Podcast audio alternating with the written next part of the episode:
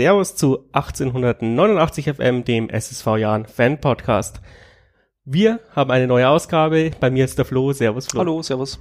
Und zwar nach der letzten Ausgabe vom äh, mit Tobi Braun. Da war ja so ein bisschen die Stimmung geknickt. Äh, in welche Richtung wird's gehen? Und jetzt die nächste Ausgabe und schon ist die, die Welt ein bisschen anders. Wir sind im DFB-Pokal weiter, haben keine einzige Niederlage eingefahren. Ähm, ich denke, die Stimmung sollte gut sein. Die Stimmung ist bei mir auf jeden Fall sehr gut. Ich denke bei den meisten auch oder bei den allermeisten. Ähm, was die Stimmung total angehoben hat, war DFB-Pokal natürlich, wenn man auf die letzten Spiele blickt. Aber auch die anderen äh, Spiele waren natürlich äh, toll, vor allem Nürnberg, drei Punkte, fast unerwartet von meiner Seite aus und keine Niederlage insgesamt, also kann man sehr positiv gestimmt auf die letzten Spiele blicken. Ja. Ja, also ich finde es halt vor allem geil, dass wir ähm, Nürnberg mit in den Abstiegskampf gezogen haben. Die haben ja jetzt ihre Probleme, um da wieder rauszukommen. Das stimmt. Und das Interessante ist ja eigentlich, was du gemerkt hast, ähm, wir spielen, oder Nürnberg spielt immer gegen den Gegner, gegen den wir vor ihnen gespielt haben. Ne? Also wir haben jetzt dann gegen Darmstadt gespielt und jetzt hat Nürnberg gegen Darmstadt gespielt und das war dann auch schon wieder so ein Ab Abstiegsduell, weil wir irgendwo auch beide hinten behalten haben und hinten reingezogen haben. Also und die haben sich ja wieder gegenseitig äh, mehr oder weniger die Augen ausgepickt. Ja, und vor uns haben sie, glaube ich, auch gegen äh, St. Pauli verloren, wie wir auch, oder? Irgend sowas. Ja, ja. Also es ist äh, sehr interessant, was diese zweite Liga wieder an ja, engen Duellen hinten drin zu bieten hat. Und ich bin ganz froh, dass wir uns da so gerade ein bisschen absetzen oder abgesetzt haben, ein bisschen zumindest, ja. Wie der ähm, Philipp Braun schon gesagt hat, Crunch Time Albers ist wieder zurück da auch die 86. Minute ähm, 0 zu 1 äh, eingeköpft. Und dann ähm, wieder der Last-Minute-Jahren. Unsere Qualitäten kommen ein bisschen zurück gegen Darmstadt in 90. plus 7.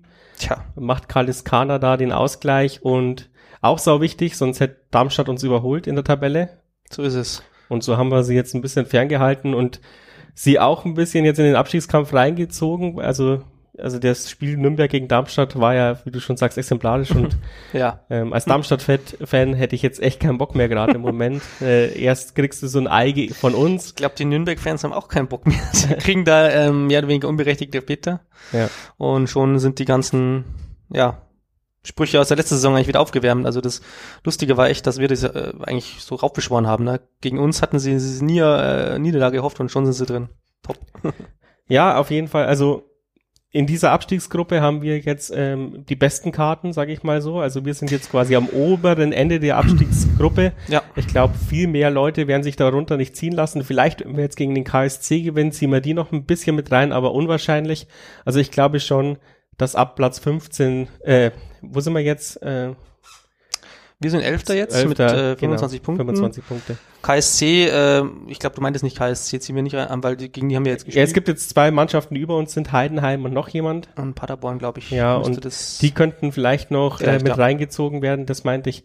Aber ich glaube, so ab Platz 11, äh, die machen dann den Abstieg schon unter sich aus. Nee. Und Würzburg ist wahrscheinlich eh schon weg. Dafür also da muss schon ein Wunder passieren. Dafür sind die, die, die über uns stehenden eigentlich zu konstant oder auch zu gut, dass ich da jetzt auch nicht mehr glaube, dass da jemand reinrutscht. Wer, wen ich halt jetzt sehr unten reinrutschen sehe, oder nicht nur ich, ist Osnabrück. Ähm, mhm. Glaube ich jetzt fünf Spiele, korrigiere mich bitte, wenn es falsch ist, fünf Spiele hintereinander nicht gewonnen. Ähm, mega Krise schon am Start, ähm, kommen da gerade nicht so raus. Und gegen die spielen wir auch in drei Spieltagen, glaube ich. Und äh, die sollten wir uns vielleicht auch nochmal äh, dann, genau, zurechtlegen, Asian, aber ist ja noch weit hin. Genau, darüber redet man dann auch später noch. Ja. Dann, also, wie gesagt, äh, vier Punkte aus den Spielen äh, Nürnberg und Darmstadt. Damit konnten wir mehr als nur leben. Auf jeden Fall. Und äh, dann kam dieses Duell gegen Köln, wo ich schon dachte, okay, äh, jetzt gehen wir am Zahnfleisch daher. Und da haben sie dann doch nochmal alles aus sich rausgeholt, ähm, was ging. Also es war sehr, sehr beeindruckend, ja. was die Mannschaft dann noch für Körner hatte. Ja, Hut ab. Ähm, eins der Spiele, die wahrscheinlich in die Geschichte eingehen werden. Gut, wir sind jetzt noch im Viertelfinale, wer weiß, was noch kommt, aber das ist ja schon mal echt eins der Highlights der Saison und auch der letzten Jahre im Pokal, wenn man das sieht.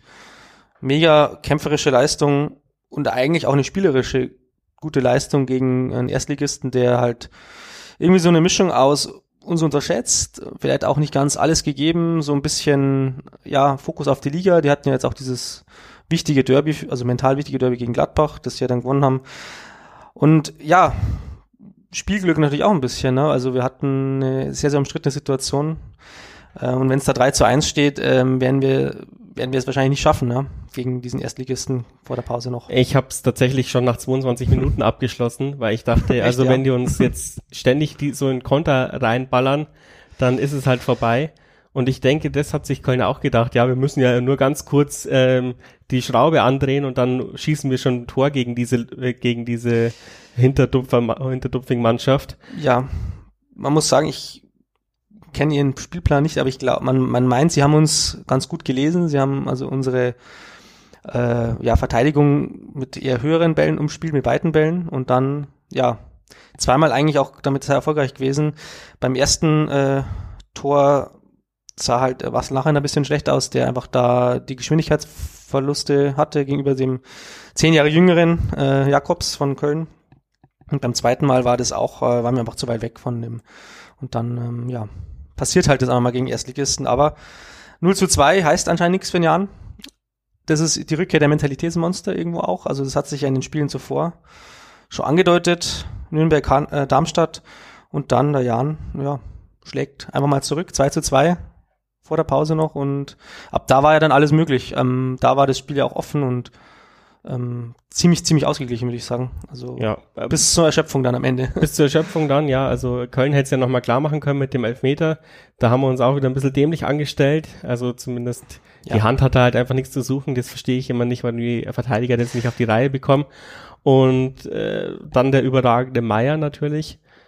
Also besser kann man es ja. eigentlich nicht. Äh, ja, einen Pokalabend sich vorstellen als Underdog. Äh, es ist ja klar, dass wir den nicht an die Wand spielen, aber wir hätten durchaus ein, zwei Chancen gehabt, das Ding auch frühzeitig zu beenden, aber natürlich hätte man auch äh, ja ausscheiden können.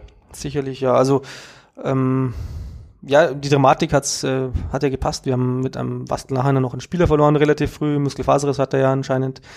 Ähm, dann kommen auch Spiele rein, die seit Wochen abgemeldet waren, wie ein Florian Heister, der volle Leistung bringt, äh, wirklich auch ja, konzentriert bis zum Schluss geblieben ist. Und dann natürlich das Elfmeterschießen, das traumhaft abläuft. Ähm, Albers verschießt zwar, aber die restlichen vier Schützen, ja wirklich sowas von knallhart sicher. Wer hätte das jemals gedacht von einem Jahr, dass es jetzt zum dritten Mal hintereinander so klappt mit Elfmeterschießen? Vor allem die Elfmeter von Vrenizi und Gimmer möchte ich hervorheben, das waren ja wirklich beide top in den Winkel. Ja, Statements. ja, ja, wenn ich, aber wenn der Frenetien nur ein bisschen, einen Zentimeter weiter hoch, dann hupft er halt wieder ja. raus. Also ein bisschen viel Risiko für meinen Geschmack, aber. Volles Risiko, aber äh, hinten nach alles richtig gemacht, ja. Klar. Und ich, natürlich ein Alex Meyer, also den wollen wir natürlich auch nicht vergessen als Faktor, aber der ist die letzten Spiele ja schon sehr, sehr gut. Die, die, dieses Selbstbewusstsein führt halt einfach dazu, dass, ja. man einmal hält. Also es ist äh, offensichtlich auch ein Mental Game, dieses äh, Elfmeterschießen. Total, ja. Und, und Köln hatte ja irgendwo, ja, vielleicht hatten wir die mental größere Stärke gegen Köln, äh, gegen einen Spieler wie Max Meyer, der die Frage Top-Talent halt, war, äh, der vielleicht auch keinen Bock hatte auf das Spiel, 120 Minuten im Regen, in tiefen Rasen gegen äh, ja, ekligen Zweitligisten.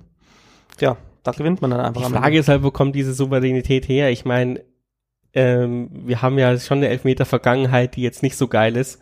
Und äh, ja. auf einmal schaffen wir drei Elfmeterschießen hintereinander zu gewinnen und eigentlich immer souverän. Also da war selbst der Albers, sein Schuss war relativ souverän. Der war halt unplatziert, ja. Ja. Ich meine aber, der Besuschkow schießt, genau, Besuschkow schießt genauso und äh, hat halt einfach das Glück, dass äh, der Torwart in das andere Eck springt. Das ist halt auch immer ja, so eine Geschichte.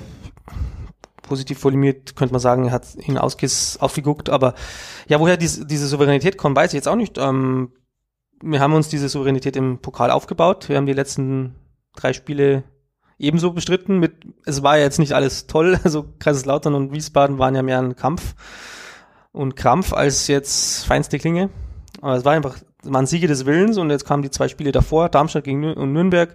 Das waren auch Punkte des Willens und unser Team ist gefestigt. Unser Team scheint ja eine Einheit zu sein.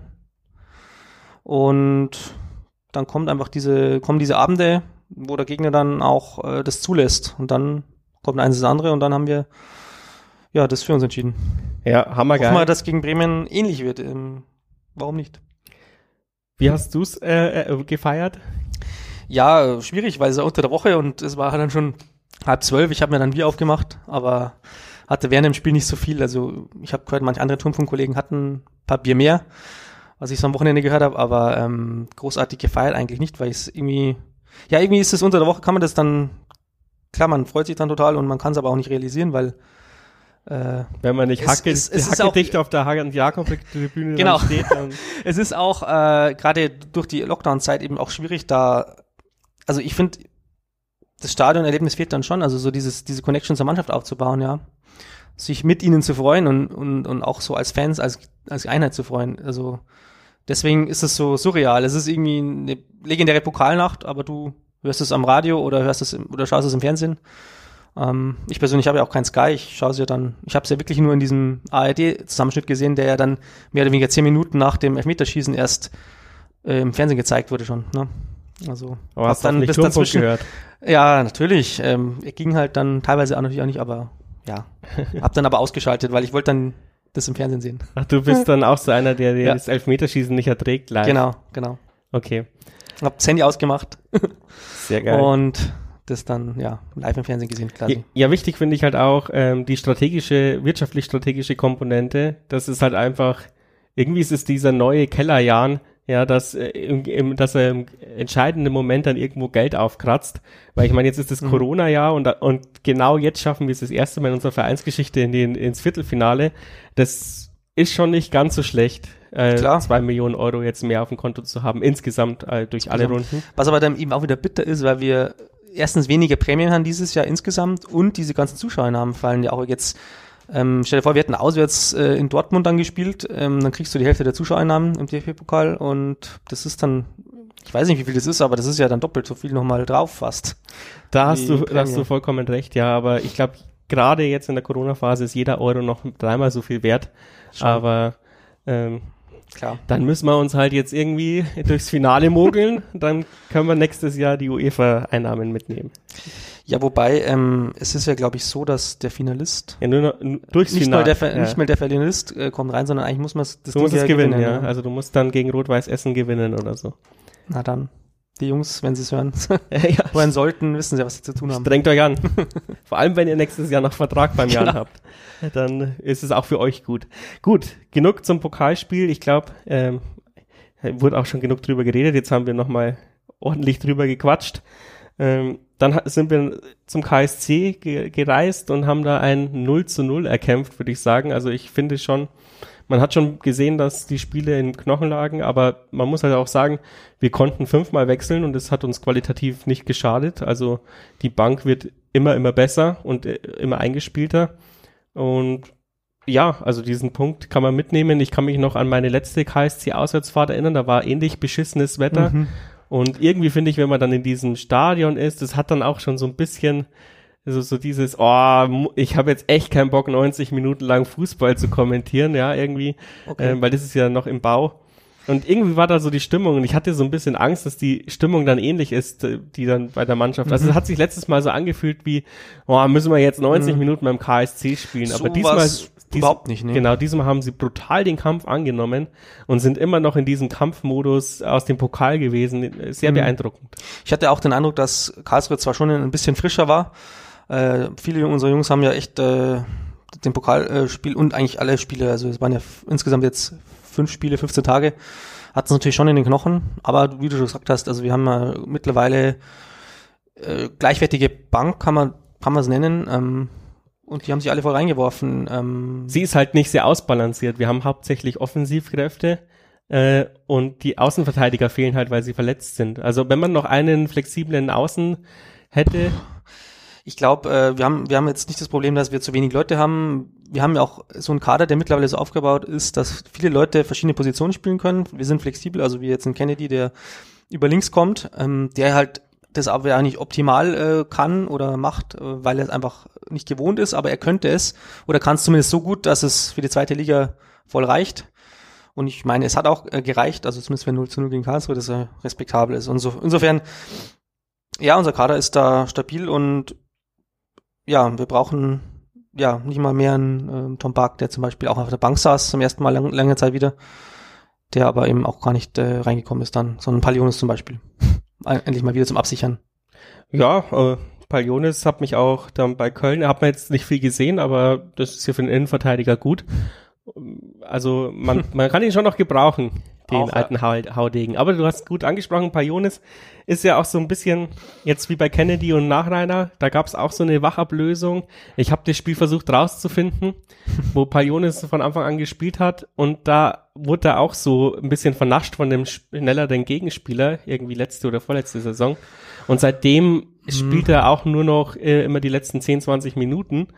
Äh, hat mich so ein bisschen an diesen äh, Köln-Moment von Nachreiner äh, erinnert, dass, dass er halt da auch vernascht wurde von jemand äh, schnelligkeitsmäßig, dann kommt Kennedy rein und macht die äh, Sache überragend gut. Äh, wird halt schwierig jetzt nach der Verletzung sich für Nachreiner zurückzukämpfen, obwohl er natürlich genauso wie Pajonis ein wichtiger und berechtigter Sta äh, mhm. Baustein mhm. der äh, Mannschaft ist, aber halt nicht mehr ja, ja, ähm, wie nennt man es? Hm. Äh, Stammverteidiger. Stammverteidiger oder, oder halt kritiklos ähm, ähm, äh, unumstößlicher Stamminnenverteidiger. Ah, ja, unumstrittener, ja, genau, und, jetzt ähm, fällt's mir ein. Gut, dass du sagst. Ja. Ähm, ich sehe das jetzt nicht so krass. Ich würde ich würd den Wastel nicht abschreiben, auf keinen Fall. Ähm, er ist jetzt verletzt, also er kann jetzt erstmal nicht spielen. Fakt ist, Kennedy hat super gespielt, als er reinkam. Er hat ähm, gegen Köln, ja, sein Gegenspiel unter, unter Griff gehabt, im Griff gehabt, Entschuldigung, und er hat das Tor gemacht vorne, also besser kannst du es eigentlich nicht spielen und gefühlt hatten wir einfach ab dem Moment schon eine Sicherheit hinten drin gegen Köln. Wir hatten vorher eben zwei Gegentore schon und dann, ähm, ja, verletzt ist, ist wirklich vielleicht auch der bessere Mann in dem zu dem Moment gewesen. Aber es gibt, glaube ich, schon wieder Spiele, wo es andersrum sein wird. Also ich glaube nicht, dass man Bastel abschreiben sollte. Wenn er sich auskuriert, ähm, wird er definitiv die Saison wieder von, äh, von Beginn weg spielen. Und ich denke vor allem. Nicht nur ein Spiel oder so, glaube ich. Also ich würde jetzt noch nicht so auf diese Altersschiene machen wie beim Palionis, der ja doch irgendwo am Ende seiner Karriere langsam angelangt ist und eben im Team ist, um, um dem gewisse Struktur zu geben und Mentalität auch zu geben. So ein bisschen diesen Jan-Spirit einfach weiterzutragen. Äh, so sehe ich jetzt Wastel noch nicht. Ja. Ja, ich finde ihn halt ein wichtiges taktisches Element, weil in zwei Kämpfen ist er natürlich viel, viel besser als äh, Kennedy oder Elvedi. Da müssen die noch hin. Also ich finde, äh, Wastel ist schon im Eins gegen Eins schon ziemlich stark. Bloß halt sollte man eben auf die, äh, ja, auf, das, auf den Gegner Einfluss nehmen. Mhm. Wenn da halt eben auf seiner Seite ein schneller genau, ist, also dann muss er halt einfach besser stehen und sich eben nicht an der Abseitskante quasi positionieren, sondern eher zurückgezogener spielen. Ja, also ähm, wir hatten ja auch jetzt dieses Jahr schon, war das ja, da hat der Wastel auch nicht so ein glückliches Spiel gegen Sandhausen. Ähm, dann war es mal, glaube ich, ein Spiel, wo Kennedy gespielt hat. Und dann war aber Wastel wieder von Beginn weg. Zum Beispiel gegen Nürnberg hat er von Beginn weg gespielt und da hat es ja super funktioniert. Da hat er Manuel Scheffler, einen der also gefährlichsten Stürmer der Liga, hat er zusammen mit Elvedi auch ausgeschaltet. Und die haben eigentlich fast keinen Stich gemacht gegen ihn. Insofern, es ist abhängig vom Spielertyp. Äh, gegen nicht so flinke Spieler oder eher diese Strafraumstürmer, glaube ich, hat Wastel durchaus ziemlich gute Qualitäten und ja. wird das auch für ein Jahr, glaube ich, wieder einsetzen. Also von der Wachablösung würde ich nicht sprechen. Ich würde es eher so formulieren, so positiv. Was ist der Kennedy eigentlich für ein cooler Typ? Oder was ist das für einfach für ein Spieler, der, wo ich jetzt nicht dachte, dass der sofort in der zweiten Liga funktioniert, also einfach nach einem halben Jahr, den du sofort reinwerfen kannst und der meiner Meinung nach besser funktioniert, als jetzt ein Knipping letztes Jahr funktioniert hat. Vor allem auch. Der ja sozusagen ey, diese dritte Verteidigerposition ausfüllt, ja. Der volle Kultpotenzial, nicht nur wegen seinem Namen. Scott mhm. Kennedy hört sich natürlich auch saugeil an. Ja. Ähm, sein Akzent ist der Hammer. Und äh, wie geil war denn bitte das Interview nach dem äh, DFB-Pokal-Sieg, ja. wo er sagt, ja, bei dem bei dem Abseitstor, mhm. boah, ich habe keine Ahnung, was da passiert ja. ist. Ich habe mich einfach darauf eingestellt, dass wir zwei Tore aufholen müssen. Genau.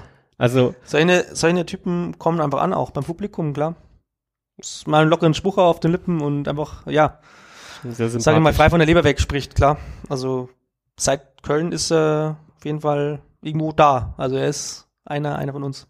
Ja, ja, genau. Also er, er spiegelt genau das wieder, was wir uns irgendwie in dem Jahrenkader wünschen bisher. Und natürlich werden auch wahrscheinlich mal Fehler bei ihm passieren. Ich meine, wir sehen es ja bei Elvedi, wir waren alle sehr, sehr, sehr begeistert am Anfang der Saison. War fehlerfrei, vier, fünf Spiele und jetzt schleichen sich auch manchmal noch Fehler ein, wo du sagst, okay, äh, auf dem Niveau sollte dir das als Innenverteidiger nicht passieren, aber das ist ja genau das, was den Jahren ausmacht. Wir sind schon noch ein Ausbildungsverein und da muss man solchen Leuten auch noch mal solche Fehler zugestehen. Also auch Kennedy wird mal einen Fehler machen, der uns äh, ja die Haare zu Berge stehen lassen wird. Ja, diese Ups und Downs wird es geben, aber wir sind halt auch nicht, ähm, keine Ahnung, Hannover 96, der die dann gleich den Trainer rausschmeißen. Fertige Innenverteidiger kaufen, ja. aber ähm, ja, und die kaufen sich fertige Innenverteidiger, die machen Fehler und dann schmeißen sie acht Trainer raus und holen 22 neue Spieler. Wundern ja. sich, dass es nicht klappt. Türkgücü-Prinzip. Ja, ähm, ja ähm, allerletztes Wort zu Kennedy. Ich hatte ja eben vor der Saison nicht gedacht, dass der, ähm, dass der so schnell dieses Niveau haben wird. Ich dachte, das ist jetzt vielleicht eine erste Saison, wo er rangeführt wird, weil die österreichische zweite Liga ja schon nicht so vom Niveau her ist wie die deutsche zweite Liga. Und davor hat er ja auch, ähm, er hat ja angefangen in der Landesliga, ähm, diesen Sprung erstmal hinzukriegen ähm, da hätte ich ihm mehr Zeit zugestanden. Insofern, ja, nur weiter so. Nur weiter so, ja. Ähm, Weidinger hat verlängert bis 2023. Wir würden uns natürlich alle wünschen, dass Meier so lange wie möglich beim Jan spielt, aber realistischerweise hat er jetzt inter, mhm. äh, nationale Aufmerksamkeit erregt und ähm, die Pirat, Pirater werden das sicherlich ausnutzen. Er macht auch kein Hehl draus, dass er sich mal, dass er gerne mal erste Liga spielen möchte. Ähm, ja. Könnte, vor Weihnachten, äh, könnte passieren, aber schauen wir mal. Ähm, wir haben nach Weihnachten, glaube ich, schon mal gerätselt, wie es ist mit Meier. Ähm, dann hat er wieder mal ein paar Spiele gemacht, wo er nicht so rausgestochen ist. Ja. Dann war das wieder Thema wieder gegessen. Also erstmal zu Weidinger, äh, dass er verlängert, ist natürlich super für einen Jahren. Er ist ein Regensburger, er ist ein Eigengewächs und er ist, das muss man auch dazu sagen, er ist ja seit so klamm, heimlich still und leise ist er jetzt zweiter Torwart fester Tor. Vor der Saison war das ja so offen zwischen ihm und Kunst. Dann hat Kunst ja ein paar Spiele und Einsätze gehabt, glaube ich, gegen Paderborn und gegen Osnabrück hat da dann auch ein paar unglückliche Situationen gehabt und kurz danach oder ein paar Wochen danach äh, hat nur noch Weidinger auf der Bank gesessen, ja. Und das ist ja schon mal ein Zeichen, dass er eigentlich sich da durchgesetzt hat. Liegt wahrscheinlich unter anderem auch daran, dass halt die zweite Mannschaft nicht spielt. Auch, ja. Da hast du auch nicht die Möglichkeit, dass äh, man immer durchrotiert. Jetzt spielt er sozusagen, er spielt auf der Bank und das ist natürlich ein gutes Zeichen. Ähm, dass er, er könnte ja jetzt weiterhin aufgebaut werden, er kann Erfahrung sammeln. Ähm, wichtiger als ist halt schon, dass du spielst. Also ich weiß nicht, inwieweit er jetzt sozusagen ein potenzieller Meier-Nachfolger wäre. Das muss man halt durch Spielen herausfinden. Ja, ich denke mal, es sollte Meier gehen, wird es wahrscheinlich wieder so ausgehen, dass man versucht, einen äh, gleichwertigen Torwart zu finden, der vielleicht schon mehr Erfahrung hat aber mit der klaren Ansage, ihr kämpft. Der Kampf ist offen, wie vor Meier sozusagen, ja, nur mit genau. Weidinger diesmal als mit Konkurrenten. Genau. Klar, also so, so solche Leute brauchst du. Einerseits, weil es gefordert ist durch diese Local Player Regelung, das darf man auch nicht vergessen, dass das auch wichtig ist. Andererseits traut ihm das Trainerteam die zweite Liga zu und ähm, warum nicht einen von sie eigenen Nachwuchs holen, anstatt sich irgendwo einen zu kaufen. Genau, also ich habe es vorhin im Forum geschrieben, ich sehe äh, Weidinger als genauso so ein rohgeschliff, äh, mhm. ein rohen Diamant, den man noch schliff, schleifen muss, wie wir Meier auch schleifen mussten, weil ich meine, äh, wenn man sich zurückerinnert, gab es sehr viel Kritik in, in der Fangreisen mit seiner Spielweise, äh, mhm. bis er sie angepasst hat und äh, bis wir auch uns dran gewöhnt haben, sagen wir es mal so. Und ähm, ja, und unser Tor Torwarttrainerteam macht da überragende Arbeit. Man merkt wirklich, dass er von Woche zu Woche besser wird. Und ich kann mir vorstellen, dass man das bei einem Weidinger auch hinbekommt. Dann werden wir uns vielleicht auch drei, vier Spiele drüber aufregen, weil wir seinem Torwartspiel nicht gewöhnt sind oder weil er halt noch nicht sich am Niveau angepasst hat. Aber ich glaube schon, dass wir wirklich so ein gutes Torwarttrainerteam haben, dass solche, die solche Leute dann auch hinbekommen. Und es wäre natürlich überragend, wie du sagst, wenn du so ein Eigengewächs im Tor hast, dann würdest du auch für jede Minute, die er spielt, noch was aus diesem Stimmt, Topf rausbekommen. Das darf man nicht vergessen, ja. ja. Wäre natürlich optimal, wenn es so läuft. Ähm, kann jetzt, muss man jetzt spekulieren, also was jetzt den Meier-Abgang ja betrifft, der da so ein bisschen jetzt ja, wir haben im Raum steht, weil er ja irgendwie schon sehr, sehr gute Leistungen hatte. Und er hat ähm, Vertrag bis 2022, also man könnte jetzt sozusagen noch Ablöse auch bekommen. Ähm, ja, also er ist ja, wenn ich mich nicht täusche, Ende 20. 29, glaube ich. Und ja. hat auch nicht mehr vielleicht so viele Jahre, gut als Torwart vielleicht schon, aber er hat nicht mehr so viele Verträge vor sich. Also vielleicht, wenn jetzt ein Erstligist anklopft, kann ich mir schon vorstellen, dass er da Ja sagt. Andererseits, das habe ich, glaube ich, auch vor ein paar Wochen schon gesagt, er, er, er genießt die Situation in Ringsburg, glaube ich, schon sehr. Er spielt Stamm, er ist absoluter Leistungsträger. Ähm, er hat eigentlich die beste Zeit seiner Karriere hier, würde ich fast sagen. Also spielt so hoch wie noch nie. Stamm hat super Auftritte jetzt gehabt.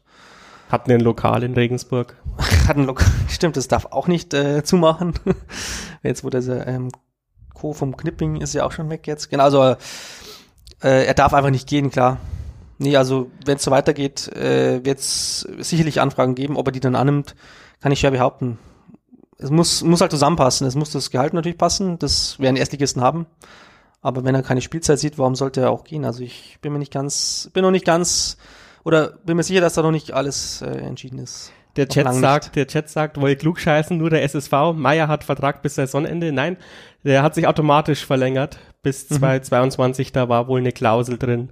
Ähm, Vor ein paar Wochen das, kam das raus. Genau das, wenn, wenn genug Spiele sind, dass sich der Vertrag automatisch verlängert. Ob da jetzt dann irgendwelche äh, Ausstiegsklauseln mit Geld drin ist, das weiß man nicht. Nee. Uh, das wird man sehen. Das wird man sehen, was passiert im Sommer. Ja. Und ähm, erschweren kommt ja hinzu, also ein Bundesligist, äh, es gibt nicht so viele Bundesligisten, Ligisten, die Probleme auf der Torwartposition haben. Ähm, und in, nach Dortmund wird er vermutlich nicht gleich wechseln, weil die werden sich mhm. wahrscheinlich ein anderes Kaliber einkaufen. Also ist da die Gefahr vielleicht noch geringer und ähm, vielleicht auch in Corona-Phase will keiner viel Geld für einen Torhüter ausgeben. Und der Markt ist ja schon relativ gesättigt. Also Torhüterprobleme gibt es weder in der ersten noch in der zweiten äh, Liga, würde ich jetzt mal sagen. Vielleicht ein Vorteil für uns. Kaliskana, mhm. weiteres Thema. Da ist jetzt der Knoten vermeintlich geplatzt. Und äh, ich habe mir aufgeschrieben, wann folgen Becker und Otto. Das ist ein bisschen populistisch, weil ich meine, sie haben schon gute Spiele gemacht, aber man erwartet natürlich von dem äh, von dem Stürmer, dass er auch mal ein Törchen schießt. Vor allem bei Becker, Otto ist ja noch nicht so lange da, aber ähm, die Erwartungen an, an Otto sind halt einfach groß, weil er äh, einfach einen guten Ruf hatte und äh, jeder mhm. immer gedacht hat, das wird der nächste Nationalstürmer und äh, sein Knoten ist eben noch nicht geplatzt. Ja, wir haben den, den Knoten, der platzen muss, ja herbeigeredet im Podcast ähm, schon länger. Jetzt ist er endlich, zumindest für Kalis Kanada vermeintlich. Also in dem Moment hat ja wirklich jeder gesagt, ah, jetzt ist sein Knoten geplatzt, sein Knoten geplatzt. ja, die, diese, das Reden ist immer ganz nett. Wir, wir werden sehen. Also ich glaube, die Rolle der drei Spieler ist halt auch immer eine schwierigere. Sie sind halt nicht so diese, auch diese eingeplanten Torjäger. Es sind halt oft einfach Wühler, Zuarbeiter, die ablegen, die Bälle verwerten müssen. Das hat man jetzt auch bei Becker gegen Karlsruhe gesehen. Der hatte natürlich auch einen schweren Stand. Äh, der, dessen Aufgabe war letztendlich, die hohen, halbhohen Bälle irgendwo noch einen Fuß ranzukriegen als 1,95 Mensch und auch irgendwie weiterzuleiten. Und das war halt einfach auch schwierig, äh, als oft einziger Mann vorne drin. Otto war mehr so dieser mobile ähm, Sturmkompagnon, der so eben 10 Zentimeter kleiner ist, aber eben auch vielleicht ein bisschen agiler. Also diese Torjägerrolle, die man einfach von so einem Stürmer eigentlich auch erwartet, ähm, ist immer noch nicht da, auch bei Kaliskana noch nicht. Also er stand jetzt zwar gegen Darmstadt glollt richtig, er hat sich ja belohnt für seine vielen Einsätze für seine Vorlagen, die er auch hatte. Aber ja, diese, diese Rollen, die sie, die sie spielen müssen und auch dieses Zweitliganiveau, da müssen alle, alle noch, noch mal reinwachsen. Insofern, also wir dürfen nicht, glaube ich, zu hohe Erwartungen haben, dass jetzt äh, Kaliskana zehn Tore macht in der Rückrunde und der Becker noch fünf und der Otto noch drei oder so. Also ähm, die werden immer mal wieder ein Erfolgserlebnis haben. Ich hoffe es bei Becker gerade bald. Und Otto ist ja auch schon gut einem integriert. Der hat ja schon ein paar Spiele jetzt auch gemacht von Anfang an. Ähm, aber die Torgefahr fehlt halt einfach, habe ich mir jetzt auch notiert bei, bei den beiden, Becker und Otto. Ich fürchte, die, die müssen sich einfach erarbeiten. Einfach weiterhin beständig arbeiten, auch spielen. Ähm, da klappt's, denke ich, auch mal. Also Becker, ja, der macht einfach mal einen Kopfball, weil er so groß ist. Also du schreibst sie noch nicht ab und sagst, äh, sagst noch nicht, das sind irgendwie Reinfälle und wir lassen sie halt spielen. Mhm. Das, äh, der, der, weil, das weil wie an dürfen halt wir, glaube ich, nicht als Jahren. Wir können uns gleich nicht leisten, solche Spiele abzuschreiben, sonst müssten wir neue holen. Und äh, das ist auch gar nicht so einfach dieses Jahr, weil viele Regionalligen gar nicht spielen. Wo sollen wir sonst diese Spiele herkriegen? Ja. Stürmer leben ja auch davon, gefüttert zu werden. Was ich sehr beeindruckend finde, ist, äh, irgendwie 90 Minuten lang sehen wir nur diese Rotzflanken aus dem Halbfeld, die nirgendwo ankommen. Und dann eben beim FCN in der 86. Minute Frenetzi mit einer butterweichen Flanke in die Mitte und beim SSV äh, gegen Darmstadt in der 90. plus 7 macht äh, Weggesser einen mhm. unfassbar geilen Chipball in die Mitte. Da klappt's dann auf einmal und davor irgendwie äh, kommen die Bälle immer halbherzig irgendwo reingeschlagen. Ja, da war es eigentlich bei beiden Malen so, dass man sich eigentlich fast bis zur Grundlinie durchgespielt hat und dann werden die Bälle einfach auch gefährlicher, wenn du es reinschlägst. Insofern, vielleicht liegt es eben auch daran, wie, sie, wie die Situationen dann auch vorher rausgespielt werden. Also nicht nur der allerletzte, sondern auch der vorletzte Ball ist dann wichtig. Bei Nürnberg, das war ja wirklich ein toller Spielzug. Wegkesser, eigentlich bei Besoschkow hat er schon angefangen. Mittelkreis chippt der so quasi No-Look-mäßig raus. Ja. Wegkesser geht die paar Meter, täuscht den Schuss an, zieht dann und Dings vorbei, sein Gegenspieler vorbei und findet dann an, an Vrenici, der dann total frei steht. Und dann kann auch diese Flanke gut kommen. Und da war er wirklich schon auf Höhe, fünf Meter Raum war er ungefähr. Und bei äh, Darmstadt eigentlich dasselbe. Da war ja auch der Ball nicht so aus diesem Halbfeld raus so. Und dann kam auch nicht dieser Ball, der schwer zu kontrollieren ist, sondern einfach ein brutal gefährlicher Ball, der einfach durchrutscht. Bei Kaliskana waren ja wirklich drei Darmstädter, hätten ja hingehen müssen. Und dann rutscht einfach durch und ja, steht halt einfach goldrichtig. Ja, also da auch noch Optimierungsbedarf. Wir können es ja, aber äh, vielleicht sollten wir uns öfters mal ein Herz fassen und zur Grundlinie Tja. durchgehen. Gegen KSC habe ich das eigentlich relativ oft gesehen. Da hat man das probiert. Also da hatten ja auch Renezi und Opoku das oft probiert, ähm, sich da so durchzukombinieren, wo man sich fast schon wieder denkt, ach, schließ doch endlich mal ab oder irgendjemand muss ja jetzt mal abziehen. Man kann sich ja nicht ähm, nur vom Rumspielen Torschancen arbeiten. Also ich denke, wir, wir sind schon auf dem, dem Weg und ja.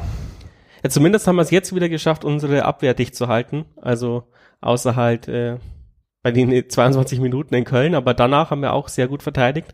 Ähm, wir haben, glaube ich, so ein bisschen das Problem, die Balance zu halten, dass wenn wir gut verteidigen, sch schaffen wir es irgendwie nicht, uns die Chancen rauszuspielen. Und wenn wir uns die Chancen rausspielen, dann fehlt uns die Effektivität, die wir mal vor zwei Jahren hatten, wo wir dann jedes Spiel dann halt 5-4 gewinnen. Ähm, so schaut's so, ein bisschen aus, ja. ja. Sondern verlieren halt dann 1-0 wie ähm, oder oder 2-0 oder 2-1 wie die Spiele davor. Und ja. da fehlt uns nur noch so ein bisschen die Balance zwischen Offensive und Defensive. Ich habe mir auch für heute aufgeschrieben, ähm, Rückkehr der guten Verteidigung, weil wir zweimal zu Null gespielt haben, einmal ein Tor zugelassen, gegen Köln zwei. Aber diese Tore, die wir zugelassen haben, waren eigentlich relativ ähnlich immer, fand ich. Ähm, es waren schnelle Gegenschüsse des Gegners und wir waren hinten offen wie ein Scheunentor. Ja, und man wurden eigentlich übertölpelt, auch gegen Sandhausen. Also das ist jetzt schon ein bisschen ja. länger zurückgelegt, das Spiel. Ich habe beim 1-0 irgendwie geschimpft, dass ich keinen Bock habe, jedes jede Woche die genau das gleiche Tor zu sehen. ja, das ist äh, die waren so, doch relativ ähnlich und ähm, da muss man vielleicht nochmal dran arbeiten, dass man diese, das ist ja auch irgendwo so ein Balance-Ding, weil das sind Situationen, wo wir eigentlich im Angriff waren, den Ball verlieren und bei Darmstadt zum Beispiel ähm, verliert ein Weckesser, ähm, eigentlich der ein Außenspieler ist, spielt äh, verliert mitten im äh, fällt eigentlich den Zweikampf und außen steht, wer ist sein Gegenspieler? Und der schießt dann das Tor, also der Darmstädter Skake. Insofern, also diese Balance ähm, und, stimmt eben, wäre noch nicht so ganz, auch eben vielleicht. Und vor allem halt offensiv mal nicht den Ball dämlich verlieren, sondern es schon schauen, also nur das Risiko eingehen, wenn man weiß, hinter mir ist jemand, der mich absichert, zum Beispiel. Das ist, äh, mag sein, ja, das stimmt, da hast du recht. Ist halt auch, äh, ja, irgendwie Frage der Eingespieltheit, ähm, ja, und halt auch das Selbstbewusstsein, weil wenn der Weckesser natürlich an seinem Gegenspieler vorbeikommt, dann äh, passiert das nicht. Mhm. Aber äh, vor allem er bleibt ja zurzeit auch ein bisschen hängen und hadert oft mit sich selbst. Und mit dem Schiedsrichter, er hat ja die zehnte Gelbe gekriegt. Ähm, also ja. da fehlt schon so ein bisschen auch an Disziplin und ich verstehe nicht, wo dieses Hadern herkommt, weil eigentlich ist er ein guter Spieler. Ich glaube, äh, er ist einfach echt ein emotionaler Spieler ähm, und er ist ja letztendlich gelernter Stürmer. Und jetzt, wo er irgendwie das Spiel so vor sich sieht, glaube ich, ist er, er ist einfach ein Spieler, der ungeduldig ist, der vielleicht einfach abschließen will, das Erfolgserlebnis suchen will. Und da sieht er halt einfach, dass das Geduld braucht, erstmal das von hinten aufzubauen und ab, also vielleicht, ich interpretiere jetzt küchenpsychologisch zu viel rein in ihn, aber ich glaube schon, dass das eben auch eine, eine Position ist, in die er auch erst reinwachsen muss. Und deswegen fehlt ihm so ein bisschen so diese Erfahrenheit, diese Abgeklärtheit, äh, um nicht auch so viel Karten zu sammeln, weil zehn Karten nach äh, 20 Spieltagen sind zu viel auf der Position auch so ein bisschen äh, die Kritik an Gimber von meiner Seite, finde ich, ja, dass er sich, dass er zu viele Karten sammelt und auch oft mhm. meckert und ähm, ja, oftmals auch die dummen Fouls zieht und nicht die klugen. Ähm, vielleicht ein bisschen über, also weiß nicht überfordert, aber vielleicht ist die die ähm, Spielkapitänsbürde ein bisschen zu hoch. Er ist auch der jüngste Kapitän der kompletten zweiten Darüber Liga. haben wir äh, Turmfunk intern nach dem Spiel auch äh, geredet. Ich weiß nicht, ob, ob wir das in dem ähm, Postmatch-Talk äh, überhaupt gesagt haben oder ob wir das nur unter uns gesagt haben.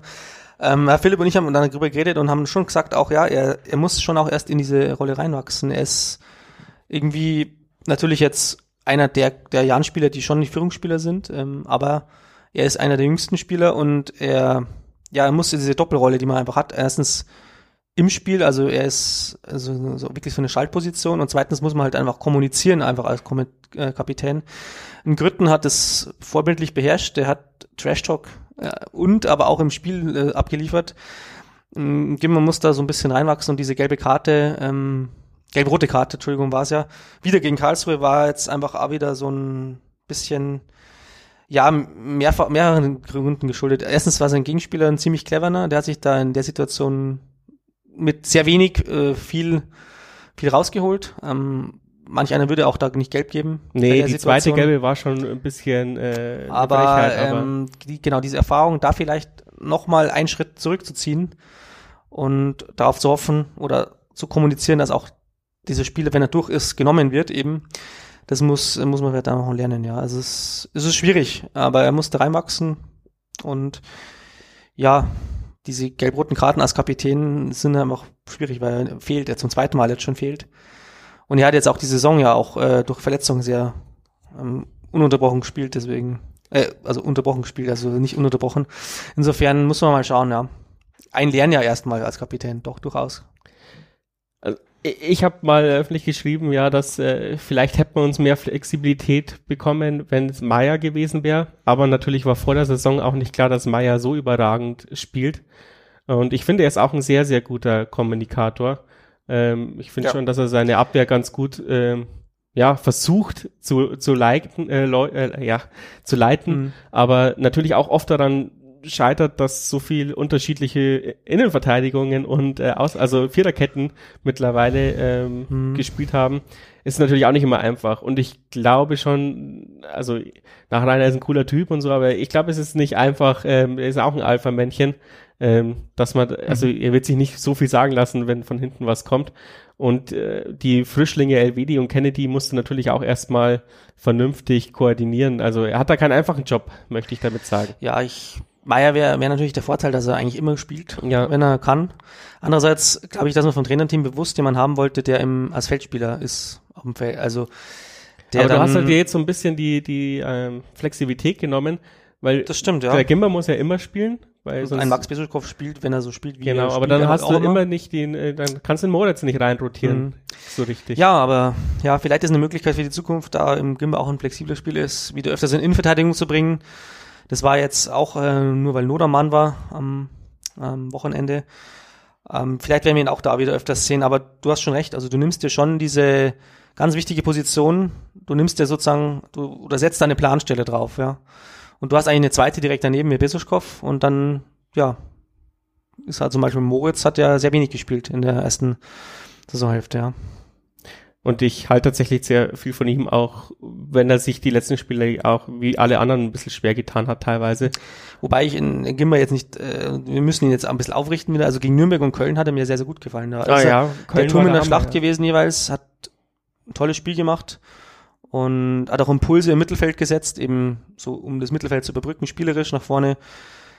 Also es ist einfach diese Konstanz, die da reinkommen muss, also um da, aber wie gesagt, ja, ja, klar. Also als spielerisch habe ich jetzt gar nichts äh, so richtig äh, gegen ihn zu, zu, zu argumentieren, aber natürlich, man sieht halt so ein bisschen, glaube ich, dass, dass er die, ja, dass das so eine bisschen Bürde ist. Die Reifeprüfung kommt noch. Die Reifeprüfung, ja, das ist so eine Bürde halt. Ich bin halt Kapitän, ich muss jetzt was sagen mhm. und dann muss man vielleicht auch lernen, wie man mit dem Schiedsrichter kommuniziert. Ich finde, das hat der Grüttner eigentlich wirklich gut gemacht, wie du sagst. Weil ich meine, der hat die ja auch angeschimpft wie ein mhm. Rohrspatz, hat aber nie eine gelbe Karte. Nur einmal oder er zweimal halt eine gelbe Karte. eine Position gehabt, wo es auch leichter war, muss man ja, sagen. Ja. Vorne kriegst du halt die gelben Karten nicht so oft, aber ja. Ja, aber er hat halt auch einen ganz anderen so, so, so ein Draht zu dem Schiedsrichter gehabt, ja, so, so, so, so zwischen locker und, mhm. ähm, äh, und dann doch bestimmt, mhm. so dass man ihn halt dann vielleicht jetzt nicht ernst, ich glaube, das muss man einfach können, ja, also so auch so, mhm. gibt halt solche Leute, die so schlitzohrig sind, die können das halt äh, ein bisschen mhm. besser. Ich könnte mir vorstellen, dass Gimber das auch kann, aber er und Weckesser sind halt schon so ein bisschen Giftzwerge auch, ja.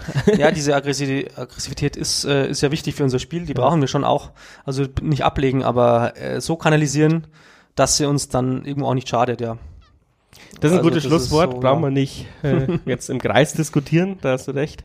Äh, was steht denn noch auf deinem Zettel, bevor man mit deinem weiter? Ich habe sehr, sehr viel abge abgearbeitet, weil du ja auch äh, wir irgendwie anscheinend ähnliche Gedanken hatten.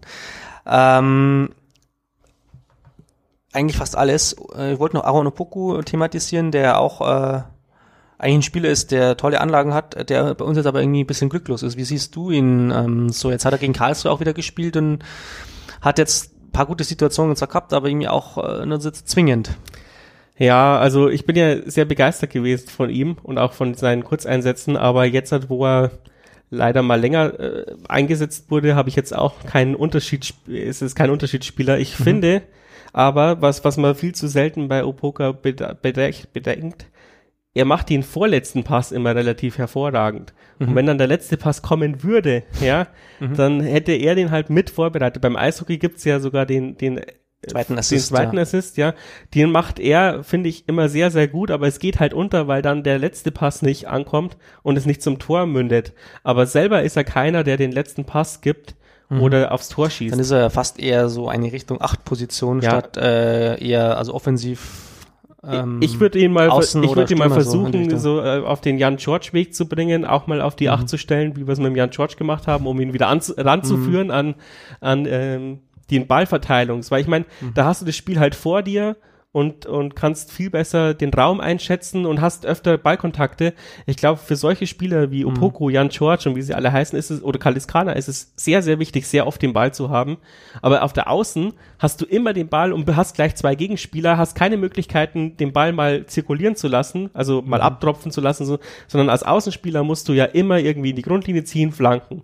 Und das ist halt für Spieler, die technisch versiert sind, trotzdem schwer, weil sie kein, nicht oft genug den Ball haben. Und wenn du im Mittelfeld spielst, bekommst du den halt sehr oft und kannst auch mal prallen lassen, kannst ihn mal auf die Außen spielen eben äh, und hast hast halt da viel mehr Griffigkeit für deine Kreativität. Das fehlt dir als Außenspieler und ich finde, sowohl er als auch Jan George zum Beispiel äh, gehen da so manchmal ein bisschen in manchen Spielen unter, wenn sie auf den Außen stehen. Also ich würde ihn mal in der Mitte probieren und ich glaube auch, äh, dass er da funktionieren kann. Aber ich hätte mir auch mehr erhofft von seinen äh, Starteinsätzen. Noch ein Knoten, der platzen muss. Ähm, was ich mir dann jetzt noch gedacht habe, bei ihm ist es ja das erste Jahr zweite Liga, er ist ja vom HSV ausgeliehen, war letztes Jahr dritte Liga. Vielleicht hätte ihm sogar ein zweites Jahr bei uns äh, gar nicht so schlecht, weil ähm, er beim HSV würde er wahrscheinlich auch nicht drankommen, Ja, vor allem wenn sie wenn aufsteigen. sie aufsteigen nicht. Ähm, er hat bei denen Vertrag bis 2024, habe ich heute äh, nach recherchiert. Und deswegen wäre es doch vielleicht äh, gar nicht schlecht, Herr, Herr Keller, würden Sie sich bemühen, um Aaron Opoku ein zweites Jahr zu halten bei uns. Wie ähm, Otto, der auch eineinhalb Jahre jetzt ausgeliehen ist. Ja, und Beste ist auch zwei Jahre ausgeliehen. Genau. Also das Also- wäre dann mal cool, dann hätte man vielleicht auch so Säulen aus Leihspielern, das wäre dann mal was ganz Neues beim Vor Jahr. allem dieses, dieses Switch von HSV-Spielsystem auf unseres, das ist natürlich auch nicht so easy. Also ich glaube, man täte den Spielern schon immer einen Gefallen, wenn man sie vielleicht dann eben auch länger ausleiht. Ja, der HSV man, wird halt, beide Seiten mehr davon vielleicht. der Ja. HSV wird halt vermutlich schauen, ob wie er jetzt halt spielt und Mhm. ob sie ihn dann nicht zu einem vermeintlich stärkeren Zweitligisten ausleihen Oder verkaufen sogar irgendwann. oder ja, vielleicht weiß es verkaufen. nicht. Ja, man weiß es nicht. Ähm, ich denke aber, er wird sich hier wohlfühlen. Das wird man sehen. Und äh, ich habe es mit Tobi Braun besprochen und der hat eben auch gesagt, äh, da hat er recht. Und wenn er die und wenn er nur die letzten drei Spiele gut spielt und uns dann zum Klassenerhalt oder zu besseren TV-Geldern Mhm. schießt, langt's auch. Aber ich finde es auch ein bisschen schade. Ich habe mir auch erhofft, dass er quasi zur Winterpause ähm, dann so Mhm. gut integriert ist, dass man ihn äh, bringt und der dann auch den Unterschied macht. Und das macht er halt leider noch nicht. Mm, Jetzt habe ich noch aufgeschrieben, wir machen ja relativ wenig Werbung für den Jahren, obwohl wir Mhm. ähm, bekanntlich ein Verkaufstreiber sind. Ich habe äh, aus internen Quellen Echt? erfahren, als wir damals ähm, den Scherz mit, ich habe schon immer in der Jahnbettwäsche äh, geschlafen. ähm, Seitdem ge- gibt's diese Jahnbettwäsche. war sie dann am nächsten Tag im Shop ausverkauft. Aber ich Dachte, glaube, der Lager, weil- dachte, das war, weil ein Stefan Dinberger das immer gefordert hat auf Na. der Facebook-Page. Vielleicht auch, ja. Aber durch unsere Erwähnung der Jahren-Bettwäsche war sie am nächsten Tag ausverkauft und äh, äh, Mhm. der Rabstuber, ehemaliger Turmfunker, hat uns dann, hat sich dann bedankt, dass wir so viel Marketing es gemacht haben. Ja, so ist es halt, die Spätzelwirtschaft beim Turmfunk. und bei 1889 Kann ja mal FM. wieder ein Spiel kommentieren, der Herr Raab. Ja, das möchte er, glaube ich, nicht. Ähm, genau, also wir machen eigentlich relativ wenig Werbung, außer jetzt. Jetzt machen wir sehr viel Werbung. Weil ich die Idee auch cool finde, es gibt jetzt ein virtuelles Jahn-Stadion. Ähm, da kann man sich ein, also da geht man drauf, äh, nutzt die Suchmaschine eures Vertrauens, gibt virtuelles Jahn-Stadion ein, dann werdet ihr schon finden. Ähm, auch gesponsert von, von unserem Hauptsponsor Netto. und da kann man sich einen Sitzplatz reservieren für drei Euro. Äh, da lädt man dann ein Bild hoch von sich und kann den Spruch machen und dann hat man quasi diesen Sitzplatz online gebucht oder virtuell gebucht. Und man, alle anderen können draufklicken und sehen, dass du da sitzt. Und Gibt es dann auch diese Pappaufsteller, die man ja aus anderen Stadien kennt? Nee, es wird nicht in die reale Ah, Welt okay. übertragen. Also wir Ah ja, versuchen mhm. quasi virtuell das Stadion voll zu bekommen.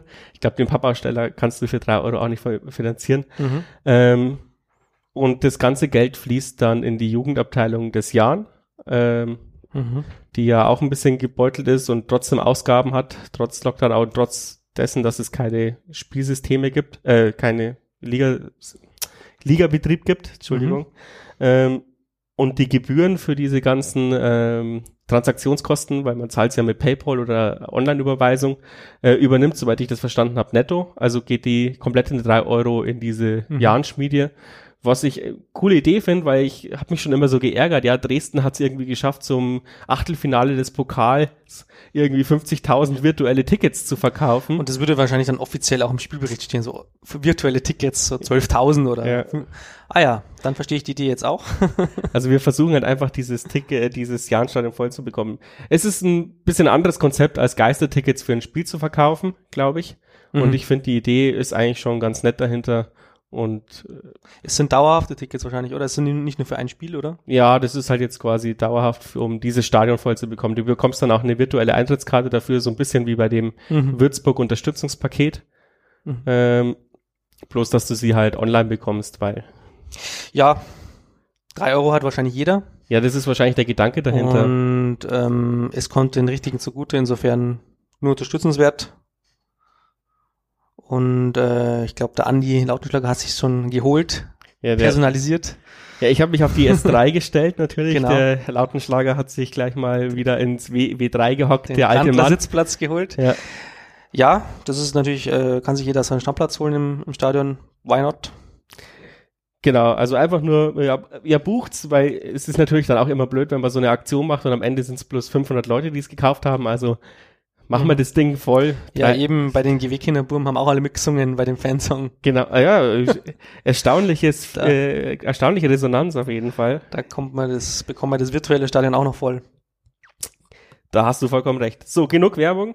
Ähm, was wird jetzt die Erholungsphase bringen? Ich meine, wir hatten jetzt, ich weiß gar nicht, 400 Spiele in 500 Tagen ähm, gefühlt und ähm, jetzt haben wir auf einmal eine Woche frei. Wird es die Anspannung äh, total abfallen? Werden wir dann gegen Fortuna Düsseldorf eine völlig relaxte Mannschaft, die gar keine Spannung mehr hat, sondern total gechillt ist, äh, erleben? Oder schaffen wir es quasi, den, die Balance zwischen Erholung und wieder Match-Anspannung zu schaffen, hinzubekommen? Ja, die, das Team wird sagen, welche Erholung. Äh, wir sind doch so voll im Flow. Also lustigerweise hatten wir das, äh, diese Belastung fast nicht gemerkt. Karlsruhe dann schon, aber davor eigentlich nicht. Insofern bräuchten sie vielleicht gar nicht die Jungs, äh, die Erholung und sind so im Flow. Aber das tut ihnen sicher ganz gut, ähm, allen Beteiligten. Ah, solange sie nicht sieben Stunden in dem Flieger schlafen müssen. Oh ja, das wäre natürlich katastrophal. Wir haben nicht mal einen Flieger. Im Bus dann. Ja, im Neuner. Im Neunsitz, im Neunersitz da hocken wir sieben Äh, Stunden. also ich glaube, es wird ihnen weder schaden noch was bringen. Also es wird halt so viel bringen, dass man einfach erholt ist, denke ich mal. Ähm, aber es wird ihnen auch nicht schaden und ich denke, dass die Vorbereitung so gemacht wird, dass man auch äh, voll im Saft steht und man hat ähm, bis auf Wastel, denke ich mal, alle wieder an Bord. Ich hoffe persönlich, ähm, eben auch einen Olli Hein wieder mal zu sehen, äh, sei es auf der Bank oder ähm, sogar am Platz. Wir schauen mal. Ähm, also insofern wird die Erholung nicht, scha nicht schaden, glaube ich. Also sie kommen nicht aus dem Rhythmus. Sie hatten jetzt genug Übung. Fortuna Düsseldorf ist zwar ein krasser Gegner, aber auch immer mal wieder für den Bock gut. Ähm, hoffen wir mal, dass sie den Bock bei uns schießen. Oh ja, die letzten zwei Spiele haben sie verloren. Äh, ich glaube, die können den Ab Aufstieg, wenn sie den angepeilt haben, auch abschminken sich. Dafür sind die vier Teams, die jetzt da oben stehen, gerade zu konstant, so gut auch. Und gerade gegen Kiel haben sie ja jetzt verloren. Äh, Können wir, da, können wir da wieder einen Trainer rauswerfen, dadurch, dass jemand bei in Regensburg verliert? Gute Frage, das glaube ich fast nicht. Sie hätten, glaube ich, die Saison schon öfters Gelegenheit gehabt, ihn rauszuwerfen, haben es nicht gemacht. Ähm, ja, glaube ich jetzt mal nicht, dass sie nach, nach einer Niederlage gegen uns rauswerfen würden, aber äh, im Fußball gibt es Mechanismen und ich kenne die Strukturen des Vereins. Die Stimmung gerade nicht. Ich glaube eben, die Stimmung ist gerade nicht die beste, weil man eben sich den Aufstieg eigentlich schon erhofft hatte. Jetzt merkt man langsam, das Team ist nicht optimal ausgewogen besetzt. Ähm, die wollten ja einen Erik Tommy zum Beispiel verpflichten, Düsseldorf, äh, weil offensiv hakt's einfach. Sie haben zwei Top-Stürmer vorne drin. Ähm, den Rufen äh, Hennings und den Kenan Karaman, aber die werden halt eben nicht gefüttert. Also es gibt nicht so gute Vorbereiter. Deswegen wollte man zum Beispiel so einen Außenbahnspieler wie Tommy äh, holen ja, deswegen kann man sich auch äh, viel ausrechnen. Ein bisschen erinnere mich die Konstellation an, ans Hinspiel, weil wir auch sehr gut in die Saison gekommen sind. Düsseldorf nicht. Und damals ähm, war ja auch der Spielverlauf relativ so, dass wir eigentlich sie hergespielt haben. Also hergespielt in Anführungszeichen. Mhm. Wir haben sehr, sehr gut gespielt im Hinspiel gegen Düsseldorf und haben sogar 2-0 geführt, wenn ich mich nicht alles täusche. Und die haben den 2 zu 2 äh, Ausgleich da noch geschafft. Also eigentlich ärgerlich von unserer Seite, weil wir einen Sieg verspielt haben. Und so ein bisschen diese Vorzeichen kommen schon wieder. Also Düsseldorf ist ein taumelnder Riese und wir können da, ja, wir haben da Erfahrung. Wir haben gegen Köln äh, das gezeigt, dass wir gegen solche vermeintlichen ähm, für Spitzenteams äh, oder uns überlegenen Teams da was reißen können. Klar. Ist alles drin dann hoffe ich mal das Beste, weil diesmal bin ich äh, mit im Stadion und es wird kalt und nur ein Jahrensieg wird mich wärmen.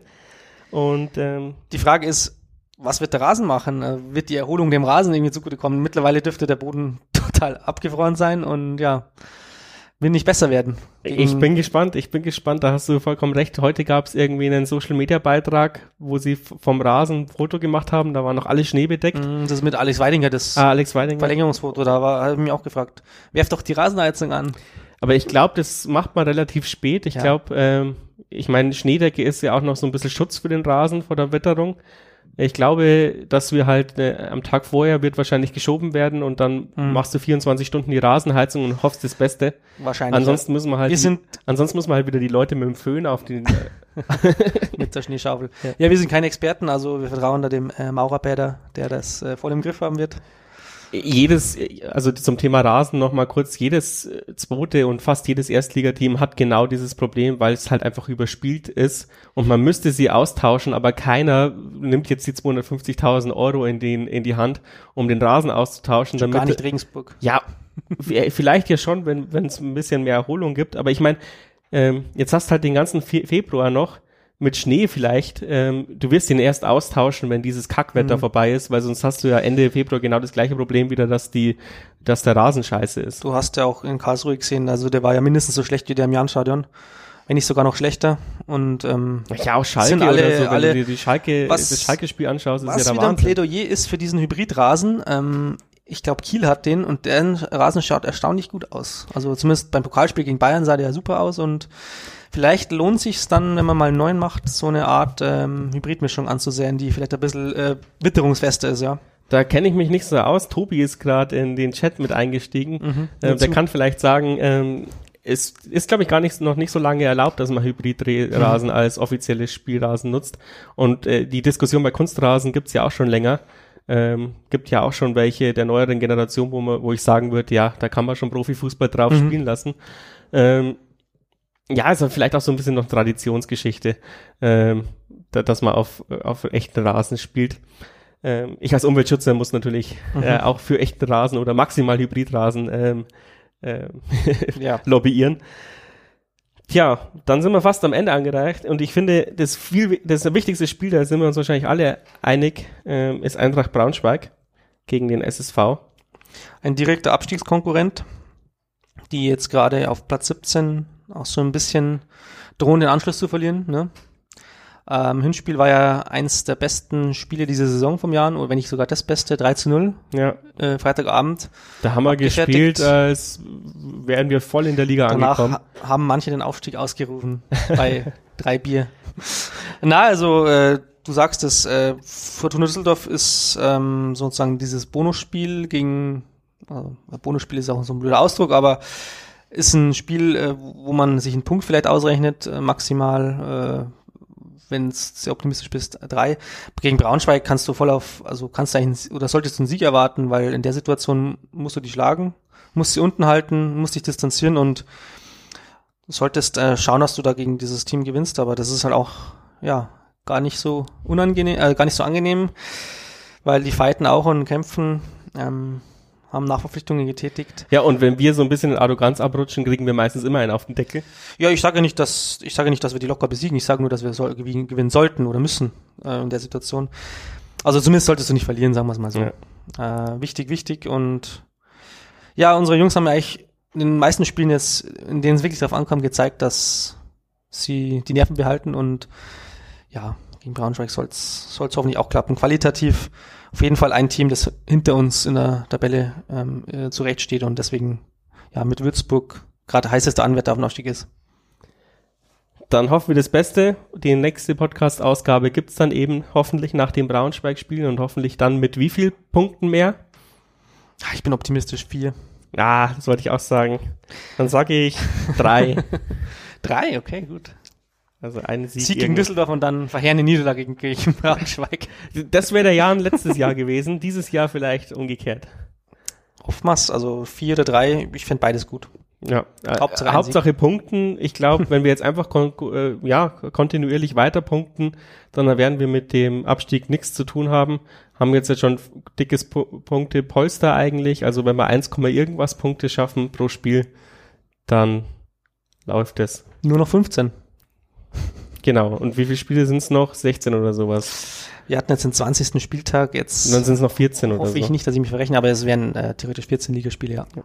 Ja, also ein machbares. Oder, oder 39. Also wir haben jetzt 25, 14 Ligaspiele, 14 ja. Punkte, also ein, ein, bestimmt ein Punkt pro Spiel. Passt. 39 geschenkt. Ja, wir haben ja auch eine, das bessere Torverhältnis. Wenn wir uns jetzt nicht irgendwo abschießen lassen, dann zählt es ja auch noch. Ich glaube, ähm, dass wir im Gegensatz zu der Konkurrenz ähm, besseres Torverhältnis haben. Aber spekulieren wir nicht so viel rum. In zwei Spieltagen sind wir schlauer. Schaltet dann auch wieder ein. Und danke, dass du da bist, äh, warst, Flo. Bis zum nächsten Mal. Jo, servus.